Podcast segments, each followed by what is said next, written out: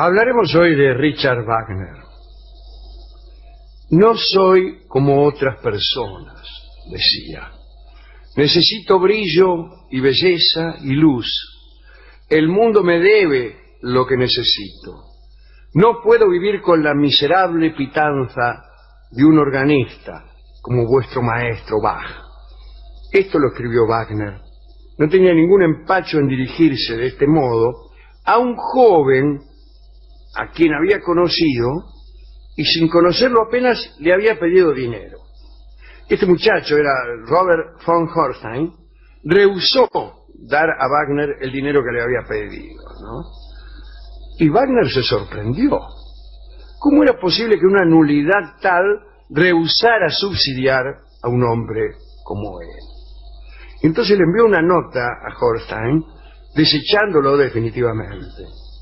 Y le escribió, probablemente nunca se repetirá que un hombre como yo acuda a usted. Tan desmesurado era el ego de Wagner que no es exagerado sugerir que en el fondo de su alma se creía un dios. Pero tampoco es exagerado decir que en el fondo de su genio había algo divino. Él creía que había sido enviado a la tierra por fuerzas misteriosas, que lo que escribía eran sagradas escrituras, no solamente en la música, sino en la prosa. Los escritos sacros, que son eh, escritos sobre diferentes temas, formarían 10 grandes volúmenes de prosa y 20 volúmenes más de correspondencia. Todo eso escribía Wagner. Además, consecuente con esta idea de su propia divinidad, edificó la ópera de Bayreuth, que es un templo.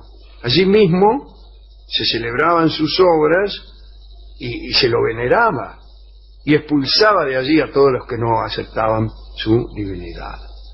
Wagner nació en Leipzig el 22 de mayo de 1813.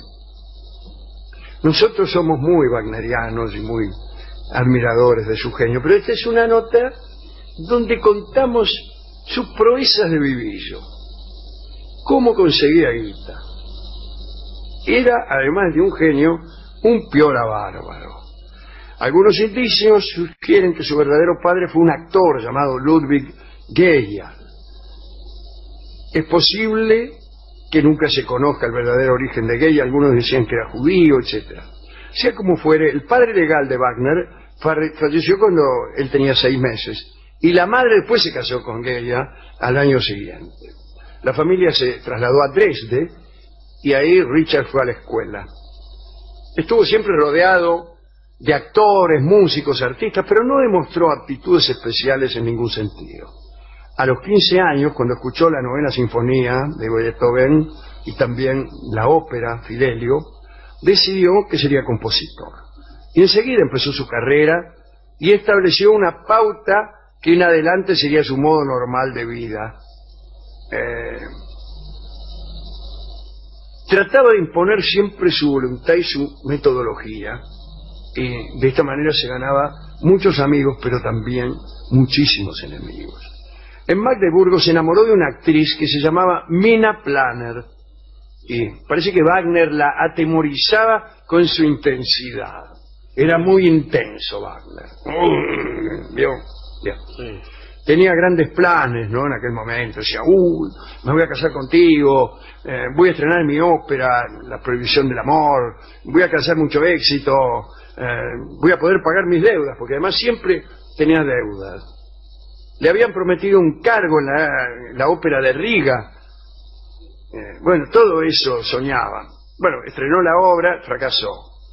de todos modos, Wagner y Mina se casaron se casaron en 1836. Vivieron en Königsberg, donde ella tenía no sé qué, un compromiso, qué sé yo. Wagner contrajo todavía más deudas. Y los acreedores que tenía en Magdeburgo lo persiguieron hasta Königsberg.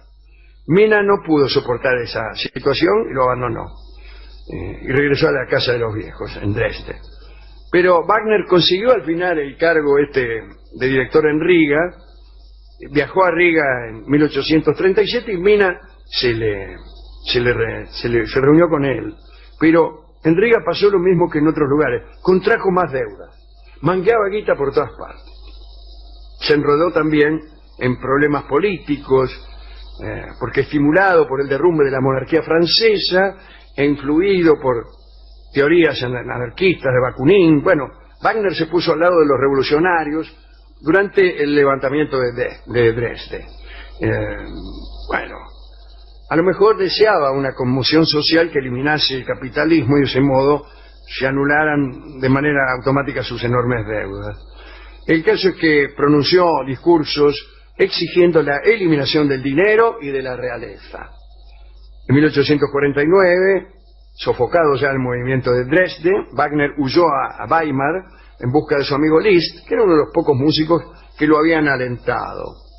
Bueno, después de una breve estadía en Weimar, se estableció en Zurich, había ya escrito Lohengrin, Liszt dirigió el estreno mundial en Weimar, eh, pero Wagner no estaba presente porque ya estaba armando nuevos proyectos. También la ópera aquella Rienzi, el, el holandés errante, Lohengrin, pero todavía no aparecía el, Wagner que a todos eh, vino a conmover. Durante seis años se abstuvo de componer y se dedicó a desarrollar sus teorías artísticas y a escribir un gran libreto y a redactar un tratado tras otro. Escribió El arte y la revolución, la obra de arte del futuro, judaísmo y música, ópera y drama, una comunicación a mis amigos, diferentes ensayos, muchos de ellos eh, bastante absurdos. Entre tanto, eh, también en Zurich fue el periodo durante el cual sus óperas, las primeras, ¿no? O de la primera época, recorrieron el, continente europeo. Y fue reconocido su genio. Eh, las óperas de Wagner, a partir de Rienzi, fueron el tema de los comentarios en Europa. Las de Verdi eran más populares, pero eh, no entusiasmaban a la vanguardia. Cada vez que se presentaba una ópera de Wagner, suscitaba siempre interés, provocaba polémicas, eh, siempre se hablaba de, Wagner, a veces con admiración, a veces con burla, con elogio. Recuerdo en ese momento un, ensayo que escribió León Tolstoy, que se llama ¿Qué es el arte?, que es un ensayo para jorobarlo a Wagner.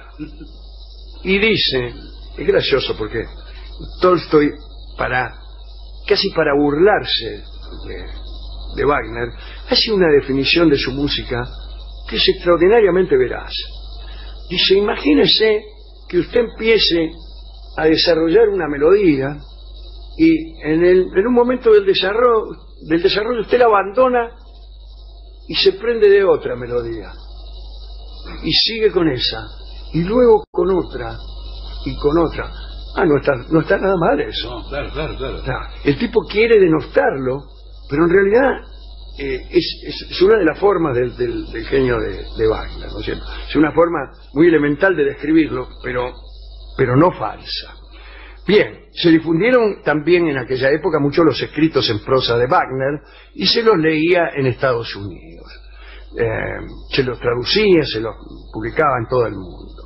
Y Liszt y sus eh, amigos meta a favor de Wagner, qué sé yo. Wagner también siguió viviendo del dinero de terceros. Y a menudo este dinero provenía de mujeres impresionables. Julie Ritter y Jessie Losot lo ayudaron en 1850. Wagner planeó abandonar a Mina, su mujer, y huir con, esta, eh, huir con esta chica Jessie Losot. Pero ella se atemorizó y regresó con el marido. Eh, para aumentar sus ingresos, Wagner dedicó mucho tiempo a la dirección orquestal y de esta manera se convirtió en la influencia más profunda sobre la dirección orquestal contemporánea. Todavía hoy se dirige como Wagner dijo que había que dirigir. En el plano amoroso mantenía relaciones con Matilde Wessendonck, que era la mujer de un comerciante de sedas. Es muy lucrativo andar con la mujer de un comerciante de sedas. Otto Bessendonck eh, no solo tenía dinero, sino que además era protector de las artes. Extraordinario. Y se trataba de una combinación que complacía muchísimo a Wagner. Matilde y él se habían conocido en 1852 y desde 1854 eran amantes. Ella lo inspiraba y el marido le daba guita. Las cosas llegaron a un nivel crítico cuando Mina, la mujer, interceptó una carta de amor. Por favor. Además se conocían porque vivían cerca. Eh, Mina le mandó a esta mujer, a Matilde, una carta que decía, eh, usted ha conseguido separar de mí a mi marido después de casi 22 años de matrimonio. Sí. Eh, bueno, y nada más. Bueno, todo así. Los Wagner y los Wessendonck continuaron siendo vecinos en Zurich, pero las relaciones empezaron a agriarse. Finalmente, en 1858, Mina, que parecía una, padecía, no que parecía, una dolencia cardíaca, se fue a Dresde otra vez. Wagner se fue a Venecia para trabajar en Tristán e Isolda. Eh, la relación con esta chica Matilde le había aportado un tipo distinto de inspiración y su sombra se cierne sobre Tristán e Isolda, que fue comenzada en 1857. Los años que siguieron fueron difíciles. En Viena habían prometido montar Tristán e Isolda y después se echaron atrás. Fue un duro golpe. Wagner agotó sus fondos, tuvo que renunciar a su casa, que era muy espaciosa, se fue a vivir ahí en, París, en la, en la calle Voltaire, empezó a trabajar en una nueva ópera que era Los Maestros Cantores. Por ahí pudo volver a Alemania y, y él y Mina se fueron a Biebrich, a Biebrich, sobre el, el río Rin. Pero seguía sin guita, ¿no? Seguía sin guita. Eh, se mudó a Viena y Mina se cansó, lo abandonó. Ya definitivamente. Sí, sí, ya, ya lo tenía podrido. La volvió loca. Los acreedores lo apremiaban, huyó a Suiza, eh, estuvo a punto de ingresar en la cárcel para deudores, deu- deudores, sería mejor, y convocó en Múnich a un amigo de él, un gran director de orquesta que se llamaba Hans von Bülow, y lo designó director de la ópera de la corte de Múnich. Von Bülow, eh, que era, había sido formado por, eh, era alumno de Liszt, Ah. von Bülow, y se había casado con la hija de Liszt, Cosima. Vio que uno es alumno de piano de un tipo y se le casa con la hija. Eso hizo el von Bülow, ¿no? brillante director, con una lengua tan filosa como su mente.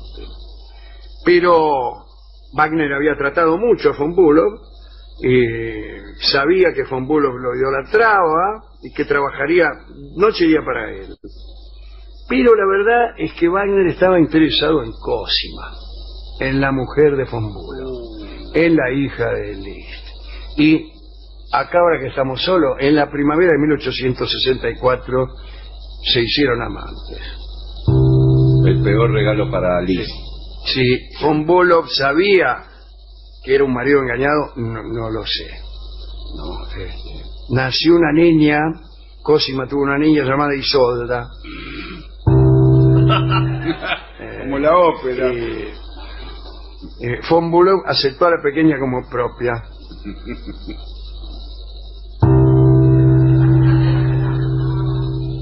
En busca de más guita, Wagner se fue a vivir a la corte de Luis II de Baviera, que era un rey que estaba un poco loco, y ahí sí contó con una provisión ilimitada de fondos y se dio todos los gustos.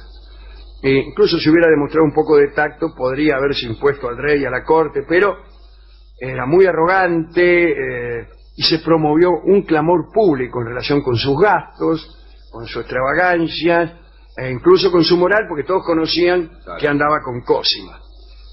Eh, se tuvo que rajar. El rey Luis le dijo, mire, rájese porque acá está fulero. Eh, finalmente volvió a Ginebra, se fue a Ginebra. Ahí se enteró, murió Mina, siguió con Cosima. eh, se fueron a vivir juntos ya directamente y ella le dio una segunda hija llamada Eva. Conoció en 1870 a Nietzsche, fue amigo de él. por ese mismo año construyó el, el- el teatro de Bayreuth, de que es un pueblo chico y lo único que tiene grande es esa, esa ópera tan extraordinaria con la orquesta escondida, ¿no? Una cosa muy rara. ¿Sigue funcionando, digamos? Sí, claro. Ah. sí, sí, sí. Eh, durante mucho tiempo eh, contó con el apoyo de, de Nietzsche, que era el filósofo alemán más leído, y el proyecto de Bayreuth con todo, con mucha publicidad mundial. El dinero fluía lentamente, pero bueno. Este, volvió al, al, al Luis, eh, al rey Luis y el rey Luis le adelantó guita suficiente como para terminar el proyecto y, y- y chao. Triunfó, se abrió paso, fue el compositor más famoso, su vida personal se volvió todavía más excéntrica, se hizo vegetariano, con eso le digo todo. Vivía como un payá oriental, bañado en incienso, ataviado con prendas de colores violentos, solo eran vestidos de seda. Eh, apareció su antisemitismo y sus reclamos estridentes en favor de la pureza racial, reclamos que rozaban la locura, ¿no? Y en uno de sus últimos panfletos afirmó que los arios provenían de los dioses. Continuó con el trabajo de la obra Parsifal eh, y, también, mientras tanto, escribía tratados racistas, estudios sobre la cristiandad. Tuvo una relación amorosa con Judy, Judy Mendés. Mendés era la, hija de Catiul Mendés. Yo no sé si usted eh, lo conoce, un poeta francés. Eh, no, no era la, la hija de Catiul. No, era, era la hija de Teófilo Gautier, esta chica, la, la, la Méndez. Y estaba casada con Catiul Méndez, así fue. Judith Méndez, la mujer de Catiul Méndez y la hija de Teófilo Gautier.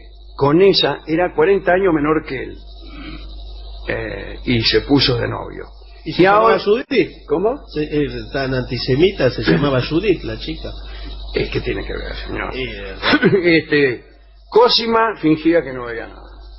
¿Ah, sí? No. Hacía la... Pero, claro, y- La pero pesa. ella bien que cuando Claro. era la mujer, Sí. ¿se acuerda hace un rato? Sí. Que era la mujer de Von Bullock, ¿a cómo no decía Sí, nada? por eso. Bueno, eh, el caso es que se fue a Venecia porque estaba medio enfermo para recuperarse y allí se murió el 13 de febrero de 1883. Eh, lo enterraron en Beirut. Mientras el ataúd descendía hacia la tumba, una orquesta ejecutaba la marcha fúnebre de El ocaso de los dioses. Evidentemente un hombre genial, pero lo hemos querido recordar en su aspecto Claro. de vivillo, de vivillo y, y- y de aprovechador y de cara rota. Como las obras de Wagner son muy extensas y, y no queremos ser injustos y podarlas o pasarlas en un foro inadecuado, hemos, hemos de difundir un tango que fue escrito en memoria de este aspecto de la personalidad extraordinaria de Wagner. ¿Ah, sí? Sí, y se llama Cara Rota.